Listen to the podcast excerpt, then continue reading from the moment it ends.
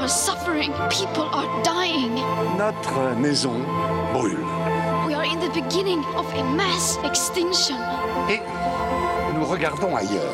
And all you can talk about is money. Vous pensez qu'on pourra acheter une nouvelle planète avec de l'argent? Je crois que l'essentiel de ce qui est proposé aujourd'hui relève de la bouffonnerie. How dare you? On en a vraiment, vraiment plein le cul. Bonjour et bienvenue à toutes et à tous sur Agissons, le magazine de la transition écologique. Une émission réalisée en partenariat avec la Maison régionale de l'environnement et des solidarités et l'Université populaire et permanente de la jeunesse. Et oui, bonjour tout le monde, Agissons est de retour. Et qui dit nouvelle saison dit demi-nouvelle équipe et nouvelle thématique. Bon, j'aimerais qu'on observe un demi-temps de silence à Mehdi et tous les autres euh, participants de la première saison. C'est important, on vous oublie pas. Euh, comme l'année dernière, on vous proposera une émission par mois de 30 minutes jusque juin, chaque dernier vendredi du mois.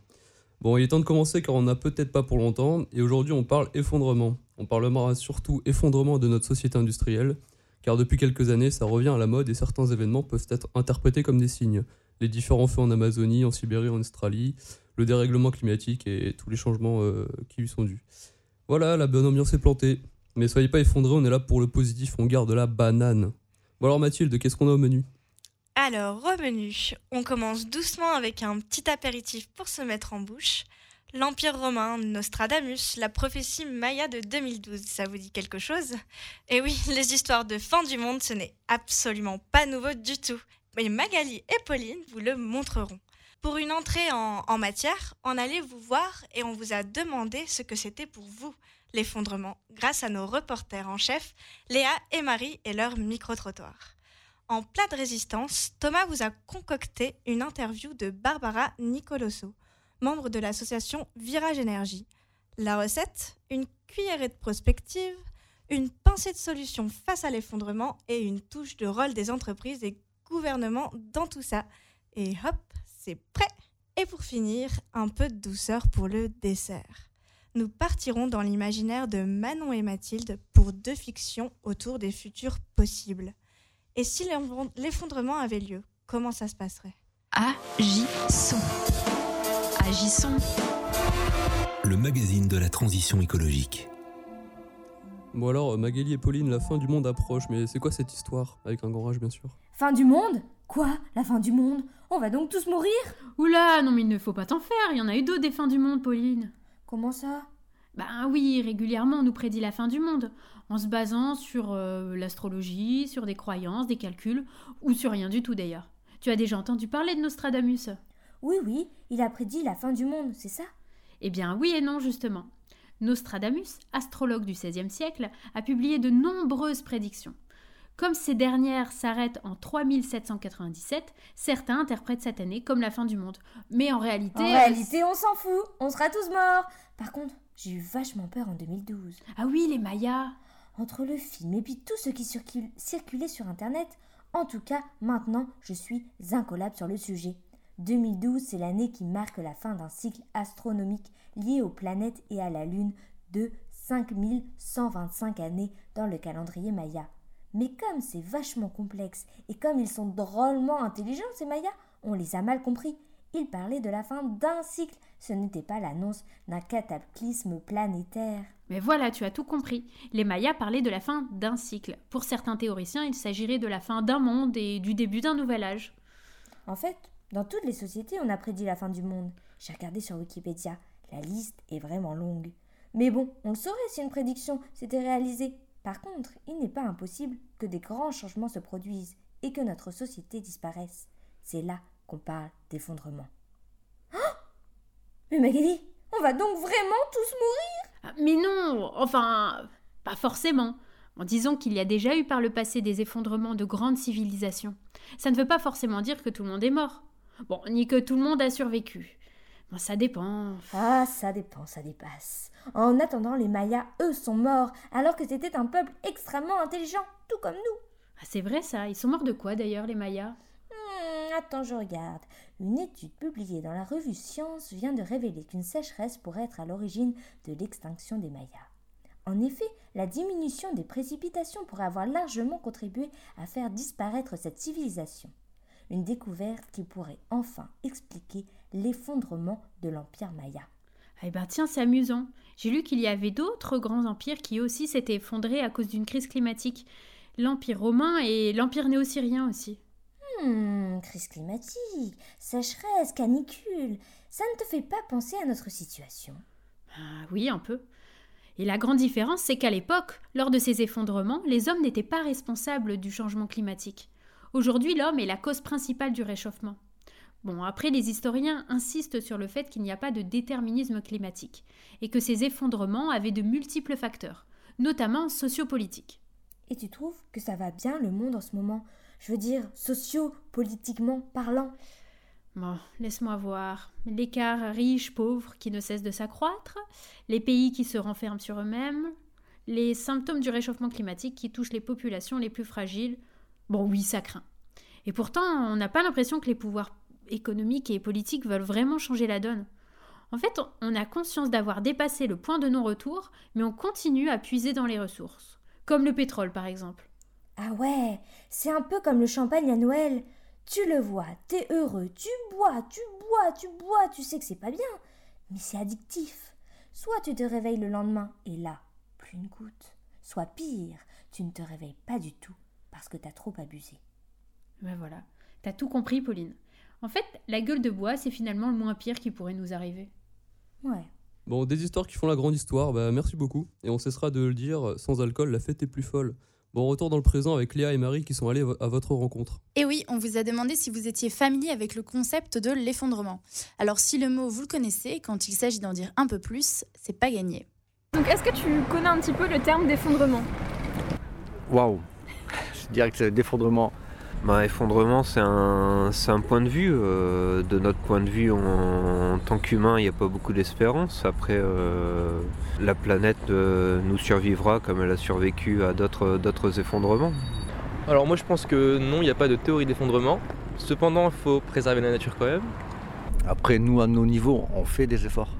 On en fait tous. Motiver le collectif, c'est à notre, à notre échelle individuelle géométrie euh, de déchets. euh. C'est les, les dirigeants de nos sociétés actuelles qui ne sont pas trop euh, du même avis. J'ai un compost. euh. Est-ce que tu penses qu'on arrive bientôt là à ce qu'on pourrait appeler une fin du monde? Pour l'instant, ça va, je pense quand même littéralement bien. Enfin, un petit peu. Ça va, on n'est pas non plus. Il y, a- il y a pire, quoi, je pense, qui nous attend. Non, je ne pense pas. Peut-être. On verra. Vous l'avez entendu, par ici ne croit pas trop à l'effondrement. Si individuellement on est prêt à faire des efforts, c'est au gouvernement de prendre les devants. Eh bien, ce fut euh, très contrasté. Moi, je vais maintenant laisser la parole à Thomas qui est parti à la rencontre de Barbara de l'association Virage Énergie. Agissons. Virage Énergie donc fait des scénarios, de la prospective, donc Mhm. ça. Est-ce que tu peux te dire à quoi ça correspond la prospective? Alors la prospective, c'est se projeter dans le futur. Donc euh, en partant euh, de toutes les informations qu'on a sur l'état actuel de l'environnement, essayer de se projeter en 2030, 2040, 2050 en faisant différents scénarios. Euh, on peut faire un scénario tendanciel, c'est-à-dire voilà, rien ne change et on reste dans la même situation actuelle, ou des scénarios plus ou moins pessimistes ou optimistes. Et donc du coup, en fait, on, joue avec des hypothèses pour essayer de se projeter dans un futur plus ou moins désirable. L'objectif en fait de la prospective, c'est d'aider les décideurs et les citoyens euh, à l'heure actuelle en 2020 à faire des choix pour le futur en leur donnant à voir ce à quoi ça, ça pourrait ressembler. Vous en faites depuis euh, longtemps des scénarios. Euh, ça fait un moment que normalement euh, la région et les gouvernants sont au courant qu'il y a des possibilités d'action et tout ça. Et qu'est-ce qui empêche, selon vous, vos scénarios de se réaliser? Euh, le gros problème qu'on a quand on parle de ces questions justement de changement climatique, de transition énergétique, c'est qu'on est dans le champ de la croyance et pas dans le champ de la connaissance. C'est-à-dire que voilà, tous les chiffres, on les a depuis, euh, depuis 40 ans, on sait exactement les impacts environnementaux qu'ont euh, notre mode de, société, notre mode de vie de société capitaliste.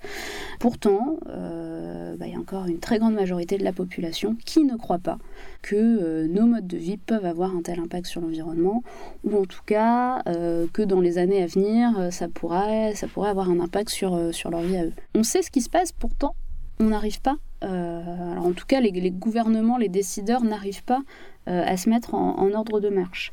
Alors à ça, il y a plusieurs explications. Hein. la première qui pourrait être la plus peut-être la plus triviale, c'est de se dire que bah voilà, ces gens sont des personnes élues et elles ont envie d'être élues et donc du coup elles font entre guillemets euh, ce qui, ce qui leur permet d'être élues. Donc euh, c'est vrai que mettre en place des cartes carbone, du rationnement euh, d'émissions de gaz à effet de serre ou de consommation énergétique, c'est pas forcément ça qui fait réélire des personnes dans, les, dans les sociétés démocratiques. Il y a ça, et puis après, il y a des choses qui sont très bien expliquées par des psychologues, par des sociologues. Je pense à, George Marshall, qui est, qui est enseignant à l'université d'Oxford, qui explique que le, cerveau humain, en fait, est fait pour réagir face à des menaces imminentes euh, nous, on est on a du mal à euh, se figurer comment quelque chose qui pourrait se passer dans 20, 30 ans puisse nous arriver et nous mettre en danger. Et puis le, problème qu'on a aussi, c'est qu'on voit l'effondrement, la crise climatique comme quelque chose, un événement qui va se produire d'un coup, alors que moi non, je suis persuadée que c'est euh, vraiment quelque chose de progressif qui a déjà commencé. Euh, il y, a, voilà, y a des signaux un peu partout dans le monde, hein, que ce soit l'effondrement de la biodiversité, des choses comme voilà, ce qui se passe en Australie, ce qui s'est passé également en Amazonie, la montée aussi de nationalisme, ce genre de choses qui sont pour moi des, signaux d'effondrement et qui montrent qu'on est déjà dans cette situation-là plutôt qu'un euh, événement euh, cataclysmique qui va nous arriver, euh, qui va nous tomber dessus du jour au lendemain. Voilà, cette vision de l'effondrement, elle est aussi beaucoup véhiculée par le cinéma, par les films catastrophes américains où ça risque pas de se passer comme ça. Enfin, en tout cas, pour moi, c'est quelque chose dans la durée qui va mettre 30-40 ans. mais qui au final va quand même apporter un vrai changement de société et de civilisation. Qu'est-ce qu'on peut faire euh, en tant que citoyen sans tomber dans le côté seulement consommateur? Nous, à Virage Énergie, on a fait le choix de pas, euh, pas se positionner sur l'accompagnement de l'individu à la transition, euh, parce que pour nous, ce qui nous paraît le plus intéressant, c'est vraiment le changement collectif et le projet politique aussi qu'il y a derrière la transition. Euh, on n'est vraiment pas sur le créneau des colibris, de chacun doit faire sa part, etc. pour nous, ça, ça a une tendance en fait à totalement effacer le projet de société qu'il y a derrière en fait la transition. C'est, on va tous y aller ensemble dans un modèle démocratique et pas chacun dans son coin qui va faire son, son petit truc. Et comme tu dis, le problème, c'est qu'on tombe souvent en fait sur le, fameux consommateur. Hein, euh, je consomme bio, euh, je suis zéro déchet et, euh, et je prends mon vélo.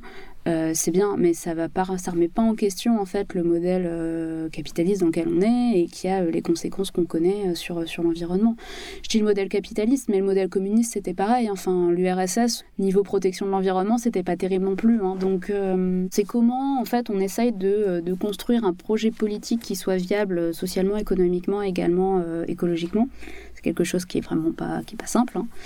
Après, pour moi, ça se passe, euh, ça se passe vraiment euh, au niveau, euh, au niveau des décideurs et même au niveau des entreprises, en fait, plus qu'au niveau de l'individu. Même si c'est important hein, que chacun fasse attention à ne pas avoir une empreinte carbone qui explose. Mais voilà, moi, je me, je me verrais mal dire à des gens d'arrêter de prendre l'avion ou d'arrêter de prendre leur voiture. ça, c'est des choix individuels et, chacun a, sa conscience. Mais pour moi, le, nœud du problème n'est pas à l'échelle individuelle, il est à l'échelle collective. Tu as parlé donc des gouvernants, des mhm. entreprises ça concerne 1% euh, de la population. Que, que fait le reste? Bah, le reste, euh, le reste, il vote. le reste, il vote. Le reste, euh, alors oui, il consomme aussi, hein, mais il consomme. Donc, arrêter de boire du coca, d'aller chez McDo, voilà, c'est aussi des actes, des actes citoyens. Après, voilà, il y a des choses qui, si on prend le bio, bah, le bio est pas accessible à tout le monde. Euh, après, moi, ce que je regrette aussi, c'est qu'il y a assez peu d'espace pour discuter de ces questions-là. Enfin, des espaces publics, que ce soit voilà, des, groupes de travail, des, groupes de débat, des conventions citoyennes. À l'heure actuelle, il en existe très peu. Euh, et, s'il y a bien un sujet sur lequel on ne demande pas l'avis des gens, c'est celui de l'énergie. Enfin, il n'y a jamais de référendum sur le nucléaire. Euh, sur les énergies renouvelables, pareil. Donc voilà, c'est comment essayer également de créer ces, espaces de, discussion autour de, ces sujets-là, qui sont vraiment des sujets de société. Hein. Enfin, dans les scénarios de virage énergie, on interroge aussi la place du travail. Euh, est-ce qu'il faut euh, continuer de travailler 35 heures par semaine, avoir plus de temps libre pour justement peut-être avoir le temps de euh, produire un petit peu de son alimentation, faire du bénévolat, enfin on interroge toutes ces, questions-là d'organisation sociétale qui ont un impact en fait très fort aussi sur l'individu. C'est ça aussi dont on s'est rendu compte, c'est que euh, c'est bien beau de dire aux gens de prendre leur vélo, euh, mais s'il n'y a pas de piste cyclable sécurisée, euh, ça ne résout pas le problème. Donc nous, on a vraiment fait le choix d'orienter les travaux de notre association à destination plutôt des décideurs, euh, dans un premier temps, parce qu'on estime que les leviers de politique publique euh, sont aussi ça qui vont amener les gens à changer de comportement. Euh, et s'il n'y a pas, voilà, s'il n'y a pas un élan qui est donné aussi par le, par les politiques, et là je parle surtout du politique à l'échelle locale, ça va, ça va pas le faire quoi. Agissons. Agissons. Agissons. Agissons. Avant d'entamer la deuxième partie de l'interview, petite pause musicale avec la musique choisie par l'invité, There There de Radiohead.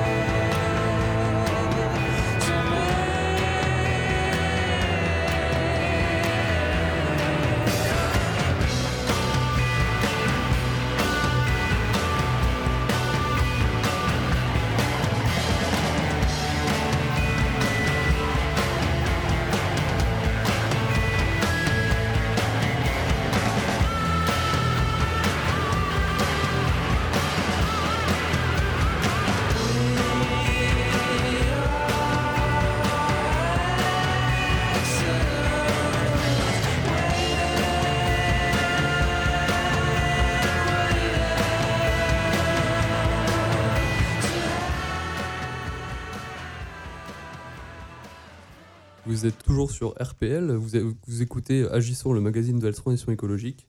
Et là, on retourne à notre interview pour la deuxième partie. Agissons L'écologie politique, Mhm. elle commence par la prospective. Euh, tous les, les scénarios euh, du MIT Ouais. pour le Club de Rome, Mm, mm. ça commence euh, par la prospective. Et dès euh, 1974, il me semble que c'est la date, 72. 72, Ouais. Ça commence déjà à dire que notre société est effondrée dans les années 2050. Oui, euh, alors les années 70, ça commence même avant. hein. Euh, on sait depuis euh, la fin du 19e siècle que euh, la combustion des, énergies euh, fossiles, euh, donc à l'époque hein, surtout le charbon, avait un impact sur, euh, les gaz à effet de serre et, euh, des scientifiques l'avaient déjà, euh, remarqué. Euh, C'est vrai que bah, le, rapport euh, Meadows, hein, le fameux du, Club de Rome de 72, a été vraiment euh, bah, un, déclencheur, hein, je pense, dans l'esprit de, beaucoup de personnes.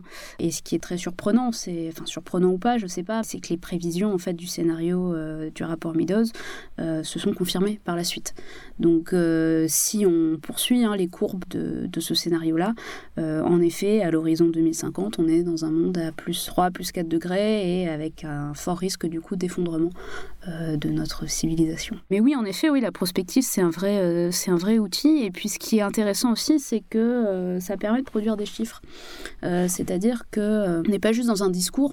euh, on est aussi sur des éléments chiffrés et on est dans un monde qui est quand même assez technocratique et où bah, pour convaincre des élus, euh, des personnes qui sont à des positions de décision, il faut des données. Et donc c'est vrai euh, que de dire que à l'horizon 2050 il faudra euh, à peu près un baril de pétrole pour euh, extraire un baril de pétrole du sol, euh, ça c'est des, choses qui sont extrêmement parlantes. Et la prise de décision politique à l'heure actuelle, elle se fait aussi euh, bah, pour, pour des décennies. Là, dans les scénarios virage énergie, il y a vraiment la pensée selon laquelle une transition écologique et énergétique est encore possible. Elle est encore possible. Alors le, le dernier scénario hein, euh, commence à dater quand même. hein. Le dernier gros scénario qu'on avait fait, c'était en, en 2016. Donc c'est plutôt un mode d'emploi sur, euh, voilà, demain, euh, les décideurs de la région euh, Nord-Pas-de-Calais et maintenant Hauts-de-France euh, décident de euh, prendre pleinement l'objectif de réduction euh, des émissions de gaz à effet de serre euh, dans l'élaboration de leur politique publique, euh, quelle est la marche à suivre. Après, dans les scénarios de virage énergie, on a aussi euh, ce qu'on appelle des scénarios euh, de rupture énergétique. C'est-à-dire qu'on a essayé de voir si demain, euh, malheureusement, il y a un problème sur la centrale de Gravelines ou euh, qu'il y a une grève de l'ensemble des raffineries en France, euh, concrètement, comment ça se passe dans le quotidien des habitants de la région, ce- cette rupture énergétique, ce manque d'accès à l'énergie? Et ça, c'est des, choses qu'on fait aussi pour essayer de voir bah, quelle est la chaîne de décision potentiellement quelles peuvent être les, les conséquences sur le quotidien des personnes et donc du coup comment on peut faire en amont euh, pour, euh, pour s'adapter euh, et, et anticiper le jour où, euh, où ce risque, enfin ce- ce- ces risques de rupture peuvent, pourront, pourront arriver. Finalement, le, ce scénario de rupture énergétique, c'est une sorte de scénario d'effondrement. Oui, c'est ça. De fait, les, les scénarios de rupture énergétique sont des scénarios d'effondrement. Ouais, tout à fait. Qu'est-ce que dit votre scénario sur euh, cette rupture Bah, énergétique? ce que ça montre, c'est que euh, forcément, euh, ça amène assez rapidement un, un rationnement. Euh, alors, dans un premier temps, un- une désorganisation de la société quand même. hein, euh, euh, C'est-à-dire que bah, voilà, c'est de plus en plus compliqué pour les personnes qui ont des voitures d'aller faire le plein. L'ensemble des, ressources énergétiques encore disponibles sont concentrées pour les moyens, les moyens d'urgence, les hôpitaux, les pompiers, la police. Et puis pour, pour le reste des, des citoyens, c'est... bah, on, laisse la voiture au garage et puis on trouve d'autres moyens. Là où c'est vraiment inquiétant, c'est sur l'approvisionnement alimentaire. Euh, C'est-à-dire qu'à l'heure actuelle, on est dans une région euh, qui n'est pas en capacité de produire euh, assez de nourriture pour l'ensemble de sa population. Euh, voilà, hein, dans un scénario où on fermerait les frontières des Hauts-de-France et, euh, on ne serait plus dans un système mondialisé, euh, ce, serait, ce serait compliqué. En prenant en compte le régime alimentaire qu'on a à l'heure actuelle, hein, qui, repose beaucoup sur, sur la viande notamment.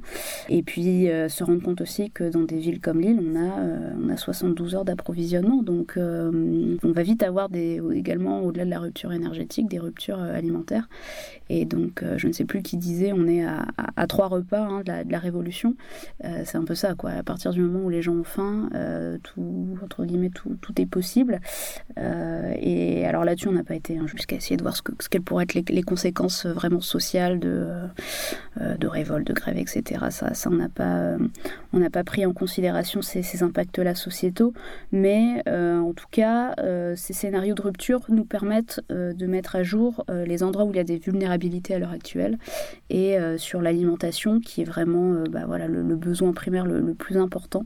On se rend compte qu'on n'est pas du tout prêt et, euh, et qu'on est totalement vulnérable à une rupture, une rupture énergétique. Agissons. Agissons. Merci beaucoup Barbara et puis merci Thomas pour cette interview rondement menée. On va maintenant prolonger ce thème et compléter en partie l'interview avec Manon et Mathilde qui nous ont imaginé à quoi pourrait ressembler un effondrement justement. Merci Maxence. Alors pour se mettre dans l'ambiance, euh, détendez-vous, fermez les yeux. On fait place à notre imagination. Dis-moi Manon, on replace le contexte. En quelle année on est? On est en 2050. Ça fait trois ans que la société qu'on connaissait s'est effondrée. Waouh, trois ans déjà. Je me demande ce qu'est-ce qu'on devient, ce qui nous arrive là-bas dans le monde. Bah quelle question. C'est vite devenu le bordel, tu sais. Bien que certains avaient prévu l'effondrement, personne ne se doutait que ça arriverait si vite. Et même si on s'était préparé, en aménageant notre quartier général de la rébellion estudiantine dans les locaux de l'université, on n'aurait jamais imaginé que nos comportements, régis par une volonté de survie, nous mèneraient tout droit vers l'état de nature, comme le décrivait Thomas Hobbes. En gros, l'homme est un loup pour l'homme, et c'est encore plus vrai quand tout s'effondre. Personne ne, se douterait que ça arriverait si vite. Les canicules à répétition, les pénuries, la montée des eaux, les coupures d'électricité de plus en plus fréquentes, la propagation encore plus rapide des maladies. Mais ce n'est pas le pire. Imagine, la disparition de milliards d'espèces, l'acidité des océans, nos forêts parties en fumée et toutes les conséquences que ça a pu engendrer sur nos écosystèmes. On a bien dû rester une dizaine de mois dans notre bunker aménagé. On avait des vivres et des projets pour l'avenir. Grâce à un système de recyclage de l'air ambiant et toutes les provisions que l'on détenait, nul besoin pour nous de sortir affronter la ville déserte et la pollution de l'air. Jusqu'au jour où, ce jour-là, pour le coup, je me suis effondrée. Notre ami Thomas était souffrant depuis quelque temps et son état semblait empirer de jour en jour. On avait peur, on ne savait plus quoi faire. Aucun des médicaments en stock ne semblait faire l'affaire. Alors ils sont partis à deux, Maxence et Pauline, masque à oxygène sur la tête. Mais ils sont revenus à un, Maxence et juste Maxence, ensanglanté. Il nous a raconté, la voix nouée, encore sous le choc de ce qui venait de se passer. Il nous a raconté, du moins, il a essayé. On ne pensait pas en réalité tomber sur d'autres communautés. Depuis l'exode urbain des dernières années, l'île avait commencé à se vider et les derniers habitants étaient pour la plupart des personnes âgées qui n'avaient pas la force de déménager. Dans notre utopie de bunker nouvelle génération, on se prenait pour les rois du monde. Sauf qu'on est tombé sur plus fort que nous. Un groupe armé, menaçant, faisant régner la loi, par la peur et le pillage de nos biens. C'était soit tu crèves, soit tu coopères. Voilà pourquoi je suis encore là. Voilà comment l'effondrement de notre société industrielle a mené à l'effondrement de l'humanité, de la civilisation et de la morale. Si la démocratie et la coopération fonctionnent à l'intérieur des communautés, c'est bien le chaos et les rapports de force qui définissent les interactions entre elles à l'extérieur. Et ça, ça fait super peur. Eh ben, elle est pas très gaie ton histoire. Je suis sûre que ça se passe pas comme ça. Et, si plutôt on avait créé une communauté nouvelle? Ça fait trois ans qu'on a quitté la ville bétonnée, où plus rien ne poussait, et pas à regret. On s'est installé tout près de ce qui était l'île, avec toutes les personnes qui le souhaitaient. Au début, je me souviens, c'était compliqué. Surtout pour toutes ces personnes qui souffraient plus que nous dans le monde. Des gens ont essayé, c'est sûr, de tirer avantage de tout ça, ou au moins de s'en tirer tout seul en laissant les autres. Mais finalement, au bout de trois ans, on a réussi doucement. Dans la communauté, la majorité n'avait jamais vécu hors des grandes zones urbaines, qui avaient grandi de façon exponentielle jusqu'avant l'effondrement. C'est vrai que le système avait été poussé jusqu'au bout. Il a fallu apprendre, comprendre, échanger, et d'une autre façon, avec d'autres codes, on a appris beaucoup, tu sais, que la fin d'un système n'était pas forcément une tragédie, qu'elle donne des opportunités à la métamorphose, au changement. On fait pousser nos légumes et on vit en respect avec la terre et les autres êtres vivants autant qu'on peut, et selon nos besoins. Mais ton histoire de médicaments dans la ville me dit quelque chose. C'était il n'y a pas trop longtemps, on avait dû retourner, c'est vrai, vers les terres bétonnées. Thomas de la communauté était tombé malade. Malgré son souhait de mourir en respect avec les lois naturelles, Pauline et Maxence ont voulu tenter de trouver le médicament qui le sauverait dans ce qui restait des pharmacies. On ne change pas d'un coup. Fort de leur curiosité, ils avaient quand même été un peu inquiets de retourner à Lille. Ils avaient un peu peur de l'effet euh, d'une Madeleine de Proust lugubre, effigie d'un temps qui n'était plus. Eh bien, figure-toi que tout n'était pas si sombre. Ils m'ont raconté ce qu'ils avaient vu. Des racines escaladaient le béton et creusaient de façon sinueuse et aléatoire ces constructions d'une précision mathématique, comme pour s'en moquer. La terre s'en sortait, même ici dans la ville. Ils sont revenus avec d'autres gens d'ailleurs. L'être humain n'est pas aussi mauvais que tu crois. Ils ont bel et bien rencontré en chemin d'autres personnes qui s'en sortaient ailleurs et autrement. Mais ce fut l'occasion d'un échange, un partage. En plus, ils avaient des savoirs qu'on n'avait pas. Pauline et Maxence les avaient invités pour ça. Ils connaissaient bien les plantes et ils nous ont aidés à connaître leurs vertus médicinales. Tu vois, ce n'est peut-être pas si sombre au final. Waouh, et ben merci à vous, quelle imagination. Bon bah vient le moment fatigue de conclure. Et ouais, l'émission touche à sa fin. Il me reste positif car dans notre région, il y a quand même des solutions. hein. On- le développement euh, de l'agriculture partagée, le vélo, la création de collectifs citoyens et euh, aussi la réhabilitation de friches euh, en îlots de résilience. Ça bouge quand même. hein. Et ouais, et on vous détaillera ça plus précisément sur nos réseaux sociaux, Facebook, Instagram avec arobase agissons.rpl. Et si vous êtes arrivé en cours d'émission, n'hésitez pas à nous écouter en replay sur le site d'RPL Radio dans la rubrique Agissons. Très bonne journée à tous et à toutes. Et on se quitte sur Exist du groupe Fold. À dans un mois. Dans un mois.